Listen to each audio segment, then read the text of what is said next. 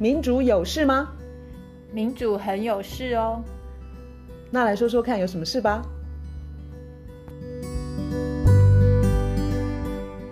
嗨，我是苑韶。嗨，我是倩怡。我们今天要讲的主题是新保守主义。各位把笔记本拿出来了吗？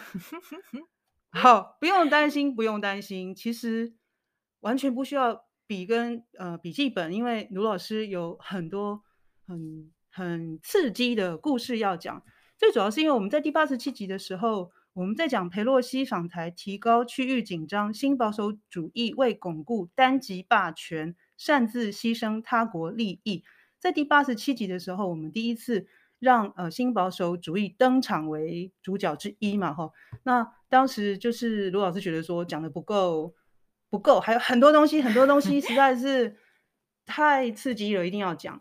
那所以我们就今天有新开了一集，我觉得其实也是讲那个，然后自己学到很多，然后接着也有朋友又寄东西来，然后跟新保围绕着新保守主义，新保守主义就是美国外交政策里面一股势力，然后这股势力已经其实也几十年，然后现在越来越呃越来越强势，然后基本上现在美国的外交政策。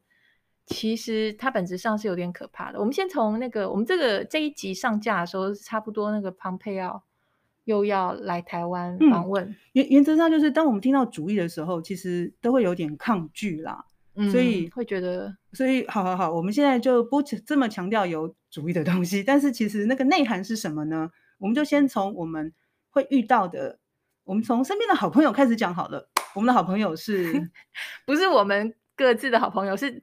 一直被讲成是挺台友人，挺台友人就是他。对，那其中一个很重要的就是庞培奥，他他之前是川普时期的 CIA 的头头。嗯，好，那这个人我们台湾就是就超崇拜他，之前总统颁发勋章给他，然后这个人他如果他的贴的照片里头有一个什么台湾的芒果干什么的，还是是凤梨干还是芒果干？是是芒果芒果干。对，那因为他曾任国务卿。对对对，国务卿那是一个很呃，就是大外交政策很直接相关的主要的外交政策啦，就是主要的大官。然后他很特别嘛，他除了是国务卿，那在那之前又当过刚刚说 CIA 就是中情局的局长，对，就所以真的是资历非常的漂亮。那我你说台湾，我我们想要跟有这种重要资历人做朋友，无可厚非啦。但是呢，我每一次看到台湾跟他的那种所谓的友谊，我觉得我非常的，我觉得要全身战栗打寒战那种感觉。嗯哼嗯。为什么？因为最近的一个新闻是他被告，那我觉得去、嗯、去谈说他是为了什么被告，这个可以告诉我们说，这个样的朋友我们要不要三思？他被告是被谁告呢？我们有一集讲那个 Julian Assange，就是亚桑杰，他是。呃，维基解密的创办人，嗯、然后他被美国压迫、欺压、迫害的非常的严重，一直到现在，他被关在英国的黑牢里头，已经关了三年多，很久。对，然后那这个庞佩奥他被告是因为亚桑杰呢，他躲在英国，他现在他现在是在牢里，可是他在被抓进牢里之前，他本来是有政治庇庇护，他是厄瓜多在驻英国的大使馆给他政治庇护。因为美国等于是要追追杀他，结果后来现在发现说他在厄瓜多的大使馆的期间呢，发生什么事情？在这个 Pompeo 他担任 CIA 头头的时候，CIA 对他做了什么？CIA 他们等于是买通了厄瓜多，就是帮厄瓜多大使馆去管那些什么监视器啦，什么一些有的没的那些包商，嗯嗯、跟他们买通了之后。等于是全程完全监控了 Assange 的一举一动，嗯、包括他所有的，就是他所有二十四小时全部的行动，全部都录影都传回到 CIA，而且就连包括他跟他自己的律师或者他的医生，或是有任何人去访问他，所有的一切全部都被 CIA 看到。这个是多么多么严重的违反，不要说国与国之间的外交礼仪，你你连。基本的人权，美国这种标榜的民主、自由、言论自由、隐私权这些，不光是亚桑杰被被看光光，而且去跟亚桑杰谈的律师他的律师进去之后，这个律师放在外面，就是为了安全起见，放在外面的什么手机啊、笔电啊、他的随身碟啊，全部都被拷贝，里头还包括他其他的客户的隐私的资料，全部都给了美国政府。所以这个是一个多么蛮恶恶行重大的一个、嗯、一个罪行。然后这这很很可笑的是，美国的像 Pompeo 这些官员，他们犯这种、这种滔天大罪，现在面对审判的人不是他们，是亚桑杰，因为亚桑杰他的危机解密铺就是公开了美国在战争中的战罪，包括我们很多人可能看到那个影片里头怎么样。美国无人飞机把小孩子、把平民、把手无寸铁的炸轰炸，然后如果还没死，再绕回来再继续追杀，把他炸死为止。有人去救他们也炸，嗯、就是这些影片都都公诸于世。然后美国美国是恨透他间谍罪去起诉他嘛？我觉得应该是个很罪的很重的罪名。这个他面对的刑期，美国美国是。呃，求刑是一百七十五年诶。嗯，好，十几样。也就是说，庞贝奥在当担任那个中情局局长的时候，他做了这个，就是完全没有法律依据，然后破坏人权的，的事情。嗯，对。所以，我们现在台湾，他他现在接下来要来，然后在高雄要跟陈其迈市长要有什么早餐啊那些，大概会有商人去买个什么大看板吧，就说什么欢迎台湾。好朋友啊，这一类的，然后就会谈一些这个什么热爱民主的这个庞佩奥，这不是非常的可笑吗？我我觉得我们的重点是放在说，我们要去了解美国这一群人他们的本质，嗯、美国这一群人他所造成的，虽然说他现在不是官，但是我们讲那个新保守主义就是一团人，就是一一股势力，然后有民主党，有共和党，有的现在在朝，有的现在在在野，嗯哼，这一股力量它是可怕的。然后其实，哎，我今天有看到一个新闻，就是那个吕秀莲前副总统，他最近也开始讲一些跟我们的观点等于是一样，而且他还发动一个什么反战和平的一个游行，就是他也他也跟我们一样，就是认认识到说台湾现在是在一个很危险的一个处境里头，所以我们好回到这个新保守主义呢，有一个朋友寄来一篇文章，是一个叫做 Jeffrey Sachs 的一个。他是一个现在是哥伦比亚大学的教授，然后他是一个非常他今年吧得了那个台湾那个唐奖。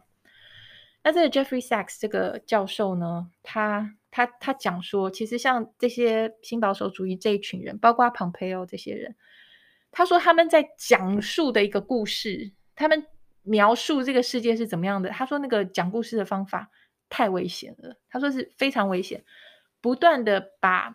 俄罗斯跟中国讲成是就是最大最大恶极大坏蛋，然后美国是相反啊，美国是正义之士，是和平使者，是民主、人权、自由的标杆等等等。这个美国人 Jeffrey Sachs 他说，现在这个故事的讲法真的太危险了，基本上意思就是说，跟实际的状况实在是差太差太远。他有举一些例子，他说我们从一九八零年起算好了，一九八零年起算。去算一下这三个国家，美国、中国、俄罗斯，他们是有选择的，可以选打仗或不打不打仗。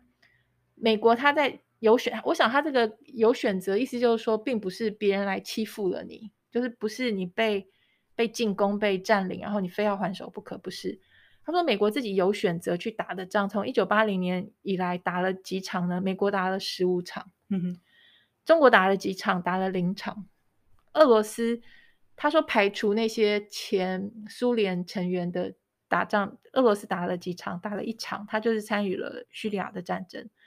然后他又说，全世界军事基基地来比一比，美国在全世界有八十五个军事基地，中国有三个，然后俄罗斯一个在叙利亚。嗯、所以在这么这种数字的比较之下，西方的那个论述啊，就是说故事的那个方法，一直都在讲说。”哦，俄罗斯太可怕了，中国太可怕了，美国一定要去，嗯、呃，伸张正义。嗯，听起来其实是美国喜欢挑起战争，对，他就是这个意思。各地建立的这些军事基地，其实是在巩固他如果要打仗的时候，他可以呃距地理距离比较近的、比较快速的去发动战争。可是呢，他又透过很多主流的媒体，让我们有个印象，就是说他是在维持世界秩序。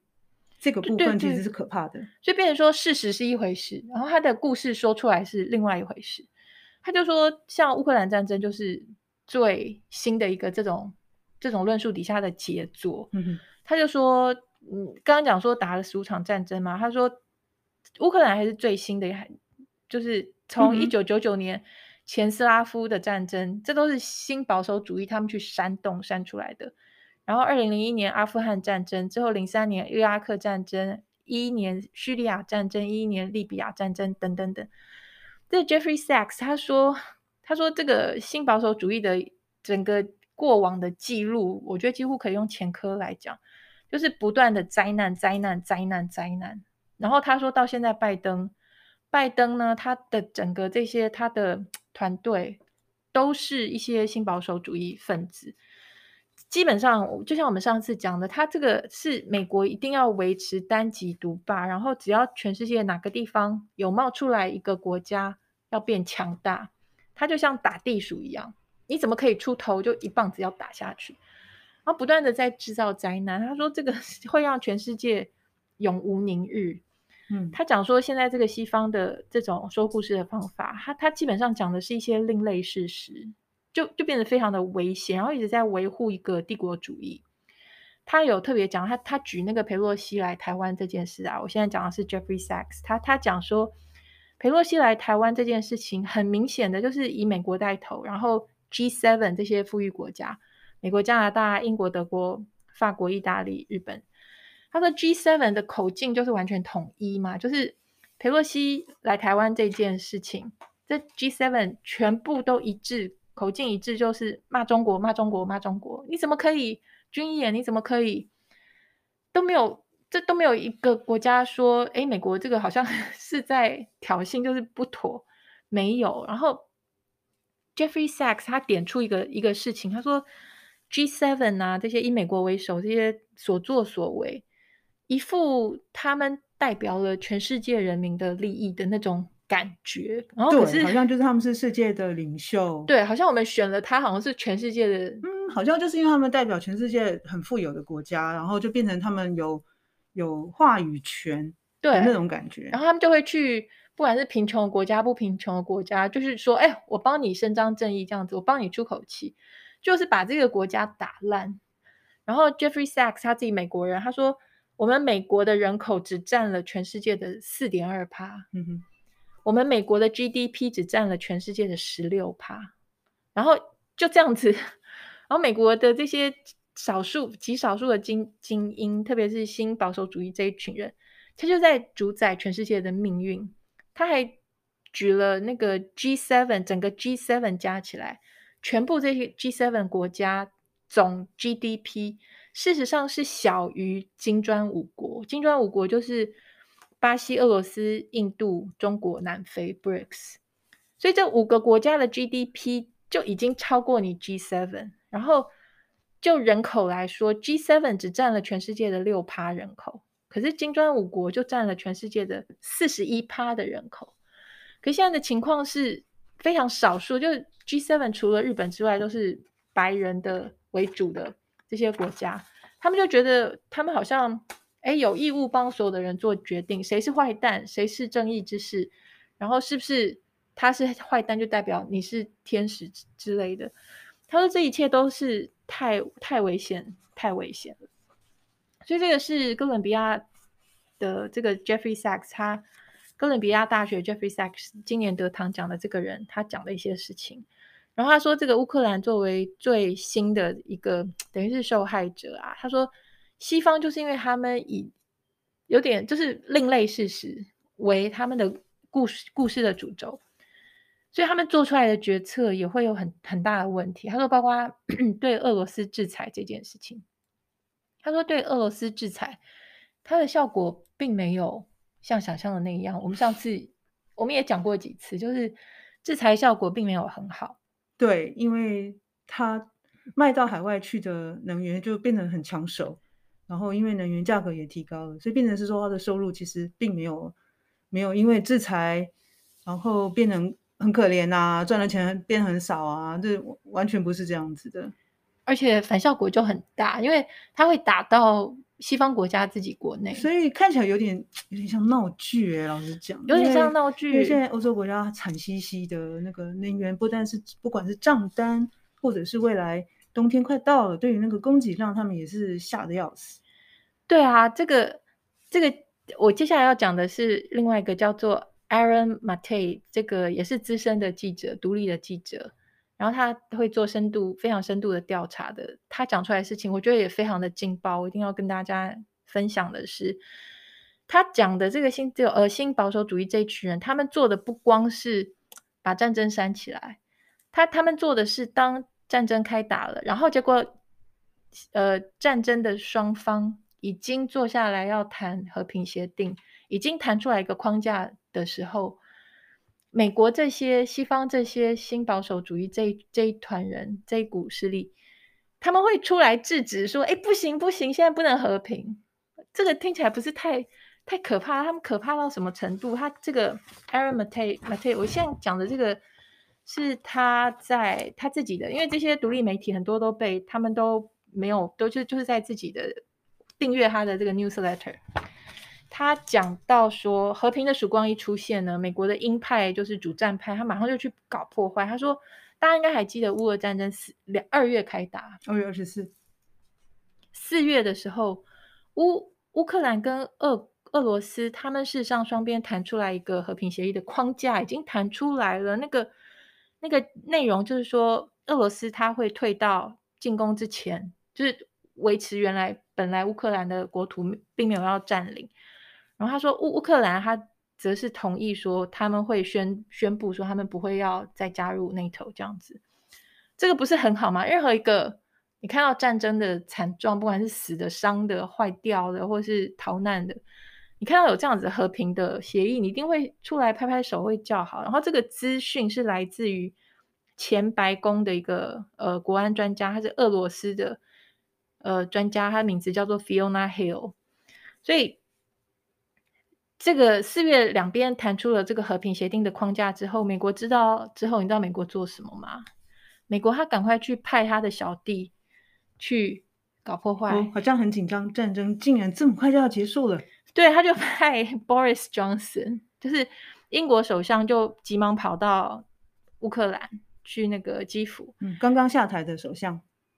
诶，他那个时候还还没下台，他那时候我是对啊，四月到、哦，对对对，他现在最近刚下台，对对对。他就去传话，就说：“哎，你们乌克兰，你就算你谈成这个和平协定，西方是没有要支持你的，没有我们的支持，你觉得你们走得下去吗？就是你自己看着办。所以就传了这个话，就是告诉俄罗呃，告诉乌克兰。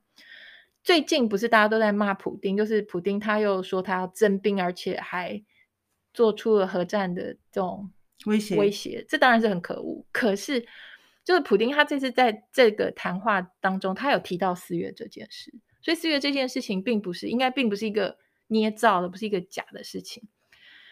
然后呢，我觉得我一定要提的，我一定要跟大家分享的，这个是另外一个台湾的好朋友，就是拍拍手，我们有这么多好朋友，他就是 叫做呃 Lindsey Graham，哇，格里汉，就是呢，他之前不是来总统府，然后。叫总统要叫台湾要买那个波音的飞机。四月的时候，然后他最近就是那个台湾政策法案的提案人之一。对，所以依照台湾政府的讲法，他都是对台湾非常好的一个人。可是我们看这个整个全貌，他会觉得他真的有够恐怖。他呢，他我看直接看到那个影片，就是真的是他在讲话。他说：“他说啊，乌克兰就是让他一直打。他说我们美国就是提供他们武器。”然后他说这样子的话呢，They will fight to the last person，就是美国负责给武器，那个乌克兰死一个，然后第二个又继续再上去打一个接一个打，打到最后一个乌克兰人被打死为止的意思。然后他就说，I like the structural path we are on here。他说我很喜欢这个结构的这个我们现在走的这条路，也就是说，美国拿纳税人的钱。然后这一群精英，他就拼命去买军火商的武器给乌克兰，然后乌克兰人他们自己去去打。嗯嗯，嗯，这听起来真的是太可怕了。死的死的都是别人家的子弟。对啊，他这个是，然后那个这个 Aaron Mate 他就指出来，他说这个 Lindsey Graham 这个讲法听起来恐怖，可是你把它对照美国官方的做法，并没有不一样。他指出来说，《华盛顿邮报》的六月就有就有就有报道，他说美国这种等于是新保守主义这种打地鼠去打击俄罗斯或者打击中国等等等。他说他的做法就是白宫就讲了很清楚的讲，他不惜一切代价。他说美白宫已经讲了，他说这个战争就算是全球经济衰退，就算是全球面临饥荒，特别是非洲继续打，他们会觉得要让。美国去削弱俄罗斯的力量，或是削弱中国的力量，这个目标才是最重要的、最高的目标。其他什么人死啦，或是经济衰退啦，或是饥荒啦，甚至核武、核战，他们就觉得那些都是次要。就是美国一定要去独霸，嗯嗯、然后把俄罗斯、中国打下去。所以这些美国包括包括国安顾问苏利文他们的发言，其实都是很可怕。根据这个 Aaron Mate 他讲的。他说：“已经有人在质疑说，美国现在牺牲的不光是乌克兰的平民，现在美国牺牲的也包括欧洲的平民。你看那个天然气的价格，然后还有美国的平民。然后已经有这种声音出来的时候，那个苏利文国安顾问苏利文他讲的话是说，美国人是很团结的，美国人很团结停这个战争。他说：你看我们的我们的民意代表，我们的国会给我们四百亿。”去乌克乌克兰打，他说四百亿，我们还可以再打一阵子，不说。他说相信未来还可以有更多钱，就是拨去打这个乌克兰战争。我觉得这个整个看下来啊，就是我就会觉得要用一种丧心病狂来形容，就是好像你的，如果他的故事说的是真的，那那不可能，因为他变成舍本逐末，就是人死了没关系。人都没有没有办法缴缴账单都没关系，饿死都没关系。然后我们有一个更高的目标，所以他设定主要的敌人一个是俄国。嗯、好，他现在已经在乌克兰让乌克兰人去去打仗，去打我们常常用的词就是代理人战争嘛。他们就是就是就是乌克兰人帮这么多为了维护美国人的利益或者是其他的的的精英的利益，然后继续打。那美国的在俄罗斯之外，另外一个主要敌人就是。中国对，诶，当卢老师讲了很多那个乌克兰部分的时候，我不免就开始在在在想说，诶，那台湾会不会是让美国当成就是那个乌克兰的地位呢？我就是觉得是这样啊，因为 Lindsey Graham 他在讲乌克兰会会站到最后一人的时候，他作为台湾的好朋友，我相信他想的是一样的事情，就是我们台湾人可以帮他去。呃，消化或者是去购买，去让一些军火商更加的支付致富之外，我们把武器拿来之后，台湾人可能变成炮灰，然后就死了一个再一个上去，死了一个再一个上去。这意思跟他讲乌克兰是一样的嘛？就是帮他帮他削弱中国的，帮他削弱中国，然后帮他把他的金主的财富累积的更高。他真的会觉得我 是他很好的朋友，可是拜托，我们真的要，我们真的要这样子的朋友吗？我真的是呼吁说，大家更去了解美国的，包括新保守主义这一块啊，他们的他们的本质，我觉得他们的本质是你不要说台湾人的利益，他们连美国人民的利益，或是包括美国的盟友、欧洲这群盟友、欧洲国家的人民的利益，他们都被踩在脚底下。这个 Aaron 呃 Mate 他有他有讲到说。现在美国的盟友就是主要指欧洲。他说，现在欧洲人民在付出很大的代价。我们上次有讲，我们讲能源危机的时候，就是欧洲现在有的公司、有的企业倒闭，然后很多人他的能源账单是一个很真实的问题。他这边有贴出来一个英国人，他说英国人他就是直接贴了一个英国瓦斯公司给他的一个呃一个账单或什么。他说你之前呢，你的账单是五十二英镑，就是你的天然气使用，你的之前你的用量是五十二英镑。他说现在呢，因为天然气涨价，他说你你会五十二磅会变成一千两百四十八镑英镑，嗯、就是那个是这是二十倍以上。对呀、啊，就是你能源就能源危机会会到造成就欧洲之后的那个内部的动乱的那个。潜在危机是非常非常高。然后很可怕的是，Aaron Mate 他就提到说，我们来看一下欧盟的呃几个高级官高高阶官员，还有 NATO 的高阶官员，还有德国外长这些人，美国驻联合国大使，这些都是精英。他们现在都在呼吁一件事，他们都是看到说人民会想要停止战争，然后这些高官、这些高阶的，他们不想停止战争，他们在说些什么话？他说呢，英国呃不是那个欧盟对外的对外关系的高级代表，嗯，这叫做 Joseph Borrell，他他讲的是，他说好，人民已经觉得这个战争的代价太高了，然后有点想要停止战争。他说这个心态一定要被克服。他这个 This mentality must be overcome，就是你人民千万不要因为你自己已经撑不下去，想要停战。他说这个这个这个心态不可不可得。然后 NATO 的主席说什么呢？NATO 主席他说，我们可以预见说会有一些 civil unrest，会有一些内部的动荡。他说，但是为了乌克兰的未来，也为了我们的未来，we must prepare for the winter war and stay the course。我们一定要一直到冬天继续打，然后不要不要跑掉。德国的外长说什么？他说可能会有人去上街抗议。然后抗议说我们付不出我们的能源的账单，我们的天然气的账单。他说，但是呢，他说我们现在做的事情是对的。他说，the sanctions will stay also in winter time, even if it gets really tough。他说，就算日子再难过，我们要继续走我们现在走的这条路。然后美国驻联合国的大使他跑到非洲去威胁非洲国家，他说，你们呢，如果再跟这个俄罗斯。就是有这些交易，有这些，因为非洲是非常惨，包括包括饥荒。他说，如果你们非洲还有这些动作的话，你们到时候自己会自食恶果之类，就讲这种话。我觉得这个整个感觉是把全世界搞得鸡犬不宁，然后造成很大的动乱。欸、他们势力怎么这么庞大啊？现在现在有什么反制的力量吗？反制的力量。我看不出来，但是我看到批评的文章是越来越多，包括我们好好像之前引用过一个叫做 Caitlin Johnstone，他他写的东西，他说，譬如说，他说最近不是那个乌东有公投，好像是今天吧，就是他们要公投，是不是要加入归为俄罗斯这个？他说还有包括普京这几天的那个核战的威胁。这个 Caitlin Johnstone，他他都是他的语言都比较辛辣，他他就说这个 Empire Managers，他讲经帝国的经理人，哇，就花容失色，就说啊，怎么可以拿那个核武这这种事情出来威胁人？然后那个 Caitlin Johnstone，他就说，嗯，你们很惊讶吗？就是 你们很惊讶吗？你们这些煽动战争，你们这种好战主战的人，你们很惊讶吗？就是跟我们上次讲那个能源危机是一样的。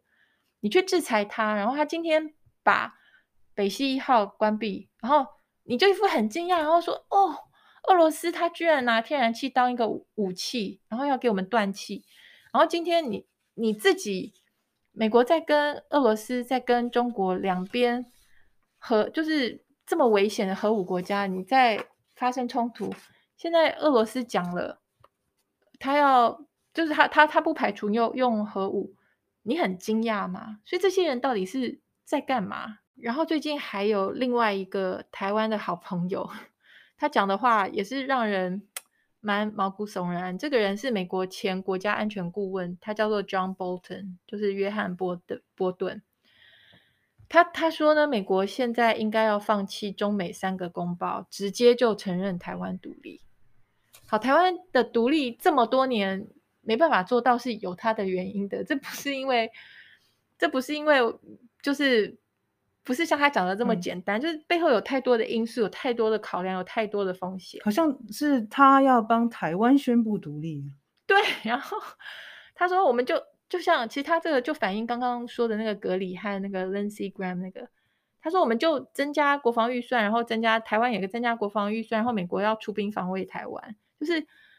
给你武器，给你武器，然后你站到最后一兵一卒，就是台湾人死光，然后这个过程之中其实是有人可有利可图的，我觉得听起来超可怕。然后他讲这些话，中国就有媒体的评论评论员就说：“哇，看起来他真的很希望中美开战。”我觉得讲得很好，因为这些所谓的台湾的友人，他们真的很希望中美开战。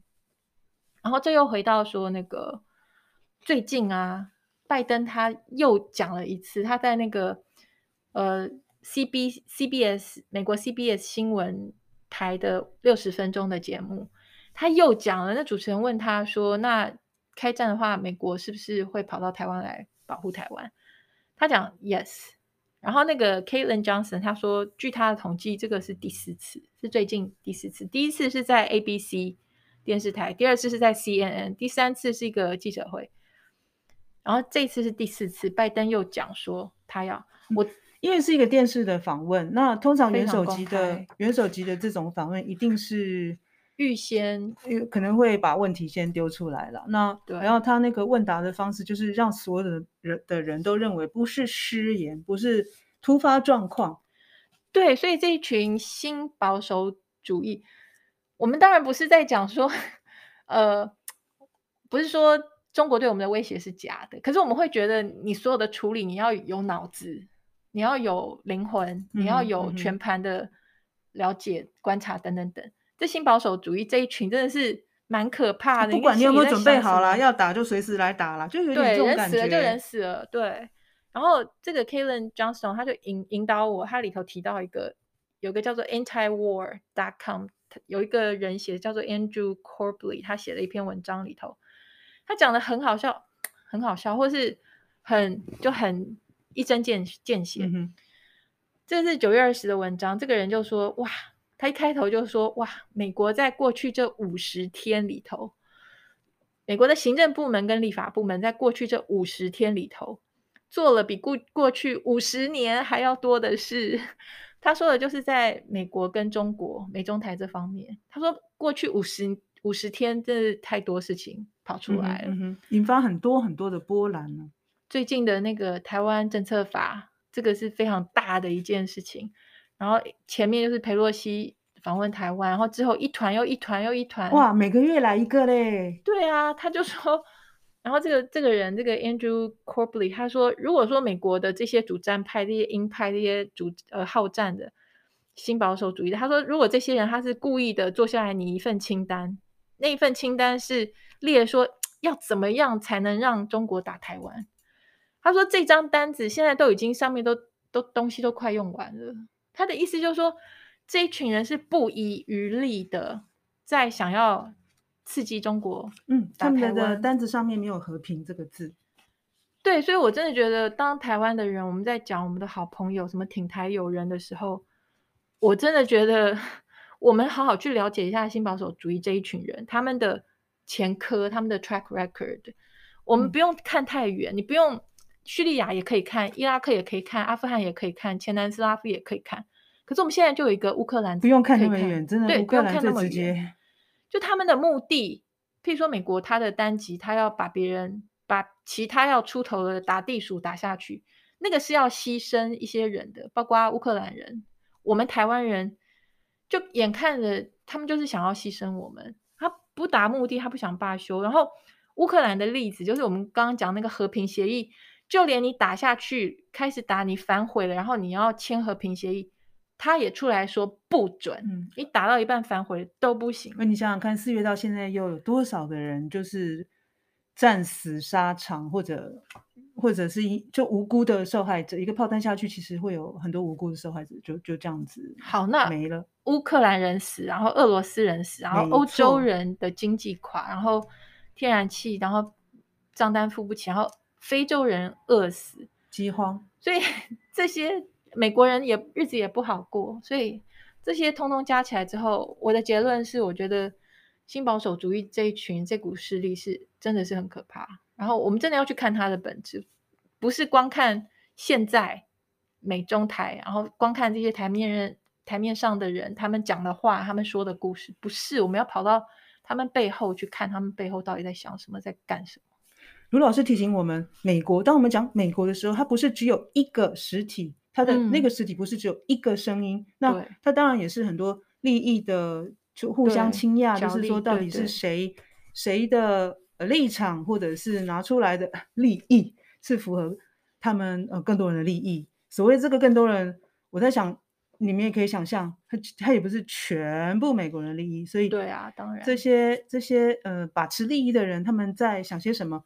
我我想我们要尽量，如果能有更多另类的资讯，其实就是真的是不惜拿来了解一下。对这些人，这绝对不要随便归类说什么台湾的好朋友。对，太可怕了。